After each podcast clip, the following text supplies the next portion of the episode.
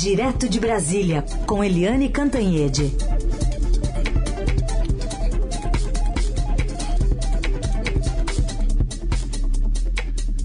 Oi, Eliane, bom dia. Bom dia, Raíssen, Carolina, ouvintes. Oi, Eliane, bom dia.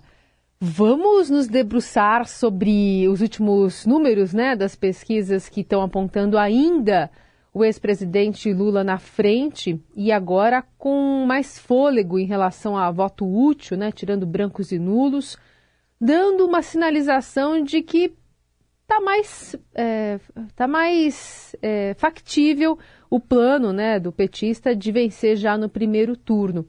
Esmiuçando esses dados, que, que você traz para a gente de análise e o que, que pode fazer alguma coisa mudar aí? É, vamos dividir isso em dois, né, Carolina?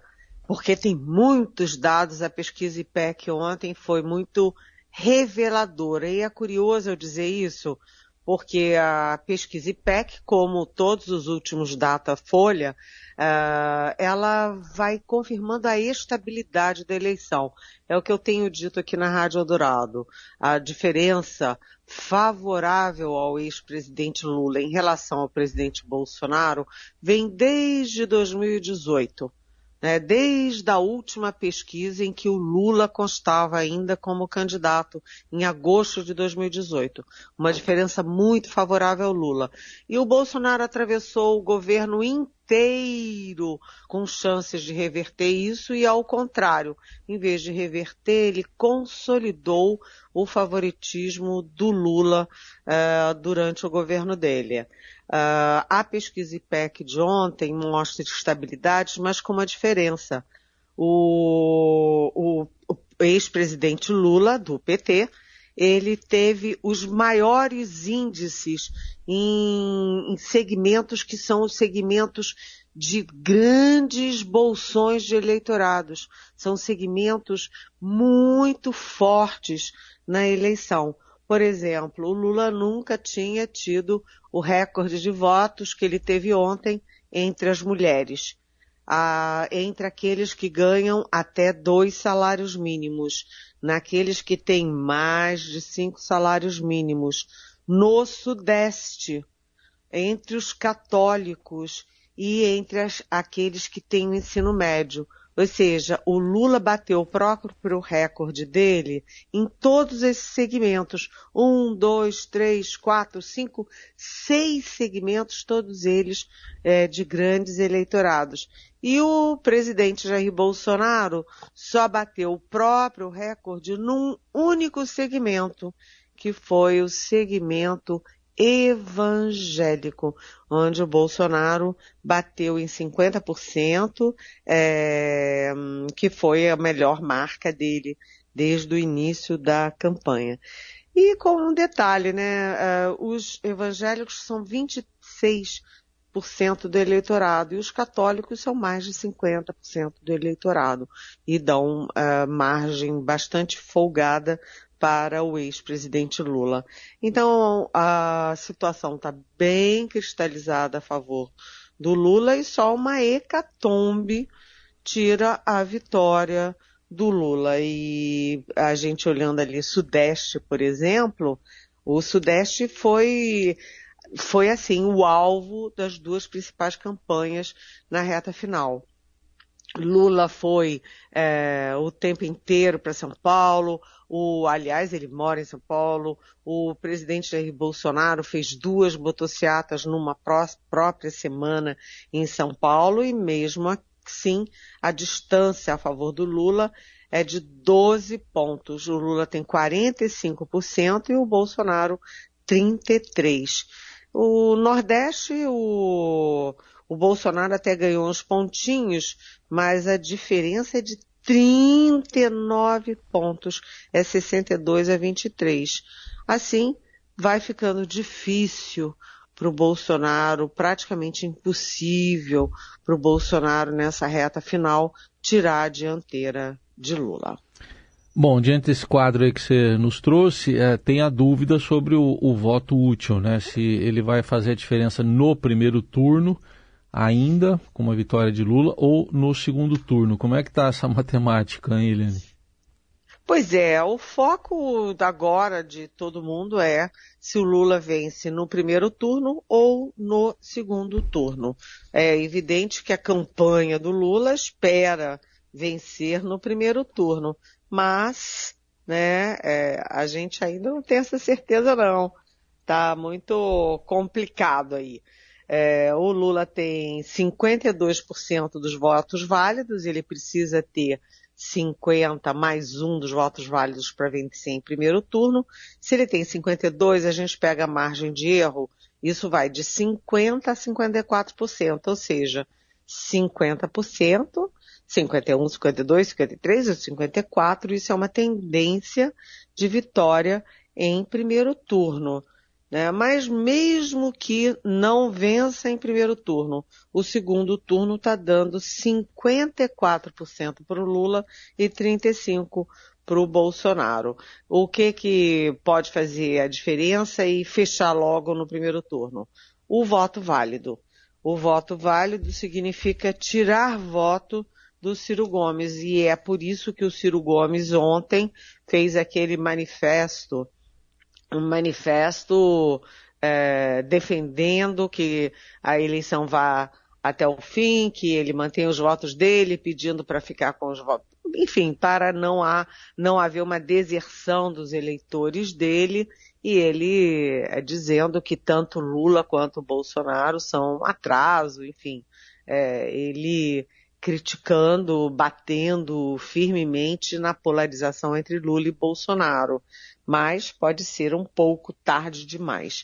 O, a chance do Lula tirar votos é exatamente no, no, no Ciro, porque o Ciro, inclusive, vem recuando, em vez dele crescer na reta final, ele vem recuando um pontinho, um pontinho, ele está bem é, caindo é, na expectativa de votos, porque o, o, Lula não vai tirar esses votos de brancos e nulos. Em branco e nulo, só restaram 4% dos votos. Né? Aqueles que não sabem, não opinam, também só quatro pontinhos, é muito pouquinho. É, portanto, a diferença, o Lula está focando no eleitorado do Ciro Gomes, que anda muito bravo e ficou mais bravo ainda depois que as câmeras captaram ele cochichando no ouvido do ministro do Bolsonaro e o ministro sai do cochicho com Ciro e vai cochichar com o próprio Bolsonaro.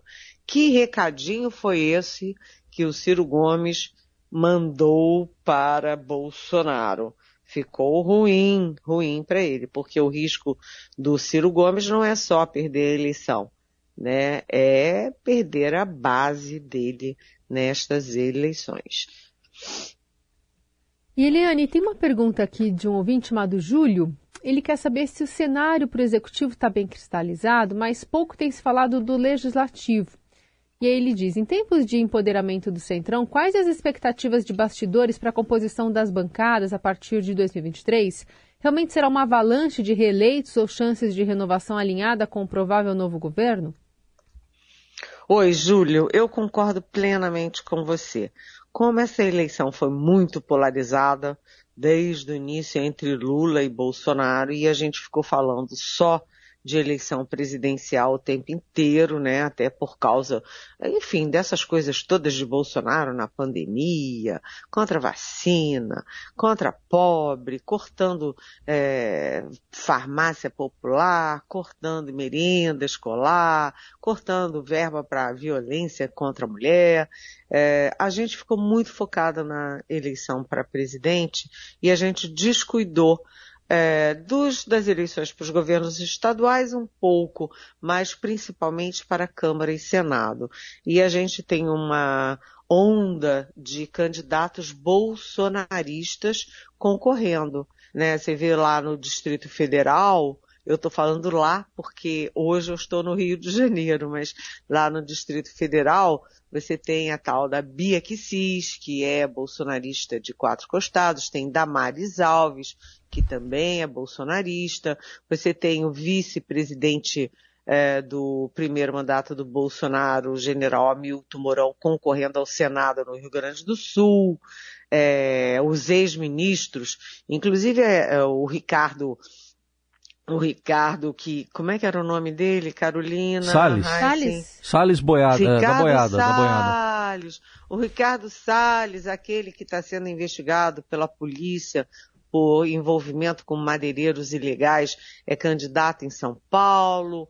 Aquele Weintraub que é, foi ministro da Educação e agora está contra o Bolsonaro, também é candidato. É, o Daniel Silveira, aquele que foi é, condenado no Supremo Tribunal Federal e mereceu duas horas de é, festinha, homenagem no Palácio do Planalto. Ele também tentou ser candidato. Ou seja, você tem uma leva é, de bolsonaristas aí, o Marcos Pontes, que é o astronauta, que foi ministro de Ciência e Tecnologia do Bolsonaro, o Tarcísio de Freitas, que é candidato ao governo. Você tem uma onda de candidatos bolsonaristas mais do que o Centrão. Eu diria até que esses bolsonaristas ah, podem atrapalhar os planos do Centrão. Pode ter até aí rusgas na reta final. No Distrito Federal, por exemplo, Júlio, é, a Flávia Arruda, que é mulher do, do ex-governador Arruda e é do Centrão, legitimamente do Centrão, bate de frente com a Dramares Alves que é uma bolsonarista. Então, é, essa leva deve produzir resultados. Quer dizer, mesmo o Bolsonaro perdendo a eleição, é possível que a bancada Bolsonaro, é, assim, de, assim, do cor, né, do, do coração bolsonarista, é, seja, tenha representação, sim, lá no Congresso Nacional. E o Centrão é o Centrão. O Centrão tem vida própria, independente do Bolsonaro. O Centrão, por exemplo, é forte no Nordeste, onde quem lidera com uma grande diferença é o Lula. E seja quem for o presidente, principalmente se for o Lula, vai ter muito trabalho, muito desgaste é, para fazer maioria no Congresso e aprovar os projetos de governo de análise política com Helene Cantanhede. Helene, agora um olhar aí para as duas principais campanhas. Primeiro, Lula e Bolsonaro. O que, que eles estão fazendo, planejando para esse essa reta final? Mas de um lado está tendo muita reclamação, né, Helene? Olha, na campanha isso acontece sempre, né? Eu cansei de ver eleição após eleição na reta final, a candidatura, a campanha que tem as boas chances de vitória, fica alegre. E é isso que o Lula está fazendo na campanha dele. A campanha do Lula na reta final, a palavra-chave é alegria.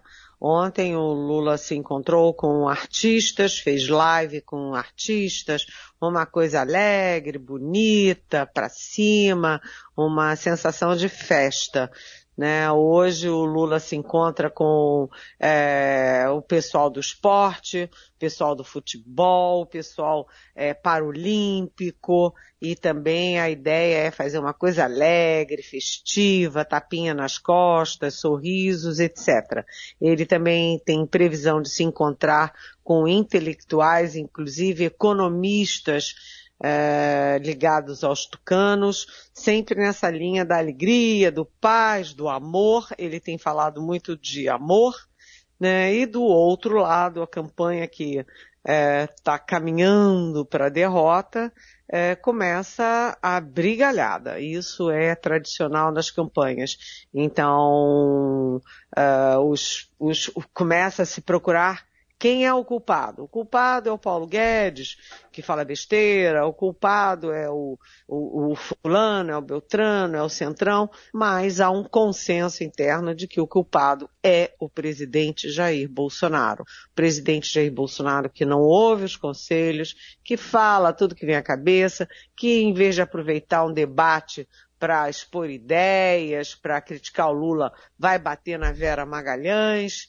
é, ou seja, ele, ele perde o debate porque perde a cabeça e essas besteiras todas que ele fez, que ele falou. E uma curiosidade para você que é o nosso ouvinte aqui da Rádio Eldorado. O general Augusto Heleno, é, que é um general de quatro estrelas, topo da carreira, foi primeiro de turma em todos os cursos do Exército e foi o primeiro grande militar, líder militar a apoiar o Bolsonaro em 2018. Ele hoje é o chefe do Gabinete de Segurança Institucional, o GSI, tem gabinete no Palácio do Planalto, vive no gabinete do presidente Bolsonaro, pois ele escreveu um artigo de 18 parágrafos no Correio Brasiliense no domingo, em que esses 18 parágrafos foram integralmente dedicados a implorar as pessoas para não votarem no Lula, não votarem no PT. Ele citou o Lula, citou a Dilma Rousseff, citou o José Dirceu, implorando para não votarem neles. Mas qual é a curiosidade? Também em Carolina, é que o general Augusto Heleno não citou uma única vez Jair Bolsonaro e não pediu uma única vez voto para Jair Bolsonaro. Achei muito curioso uhum. e achei que isso pode ter a ver com a guerra interna é, no palácio, na campanha do Bolsonaro. Campanha que caminha para a derrota é campanha de muita briga interna. Hum. Pergunta que chegou aqui dos nossos ouvintes. Nós estamos, segundo as estatísticas, à beira de talvez ter uma vitória em primeiro turno de um dos candidatos. Nenhum dos dois que estão na frente tem detalhado os seus programas de governo. A gente corre o risco então de um cheque em branco, da vitória de um candidato que não detalhou nada do que pensa em fazer e participou pouco de debates. Qual o risco da gente eleger pessoas assim, ainda que esse candidato já tenha participado por outros mandatos, mas a realidade é outra e o momento é completamente diferente. A herança agora não é mais bendita. Ouvinte Maria, Eliane. Excelente pergunta da Maria. Bom dia, Maria, bem-vinda.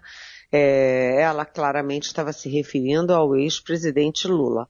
O Lula não divulgou o programa de governo até agora, assim como Lula não foi ao debate do consórcio do qual o Estadão fez parte. Então, Lula, o que, que ele está fazendo? Ele está deixando a eleição é, cair de madura no colo dele, e ele não quer apresentar o programa, porque se apresenta o programa, fica bem com uns e fica mal com os outros. Briga com um lado para é, agradar o outro. Então, ele não apresentando o programa, ele não desagrada lado nenhum. Isso é perigoso? É. E o correto nessas horas é discutir programas. Por exemplo, qual é o programa para a educação brasileira? Né? A Priscila Cruz, do Todos para a Educação, ela bate muito nessa tecla. A educação foi uma das áreas que mais sofreu com a pandemia. Né? E quem mais sofre nessas horas são as crianças pobres, as crianças que não têm internet, as crianças que têm mais dificuldade, as crianças que não têm pais é, é, esclarecidos, é, com alta escolaridade para ajudar.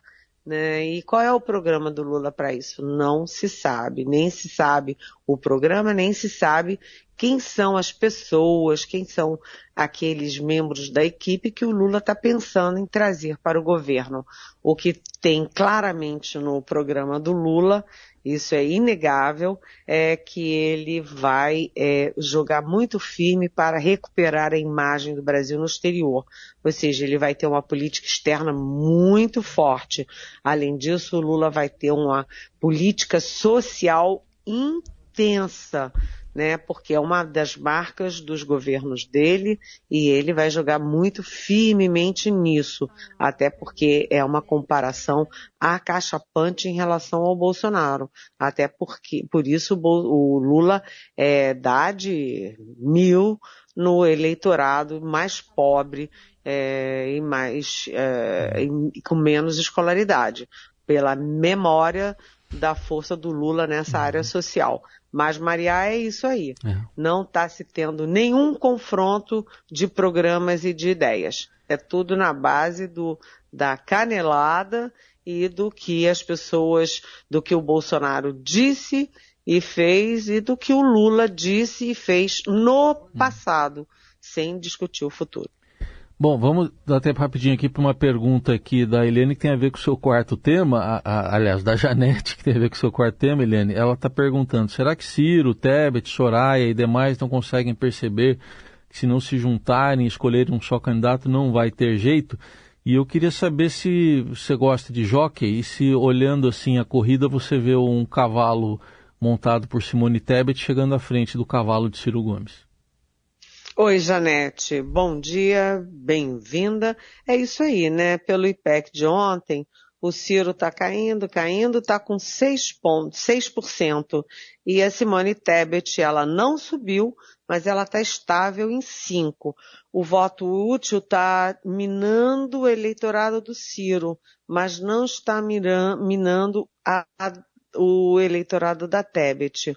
Portanto, 6 a 5 é empate técnico com tendência de queda de Ciro e estabilidade da Tebet. É possível que a Tebet chegue em terceiro lugar.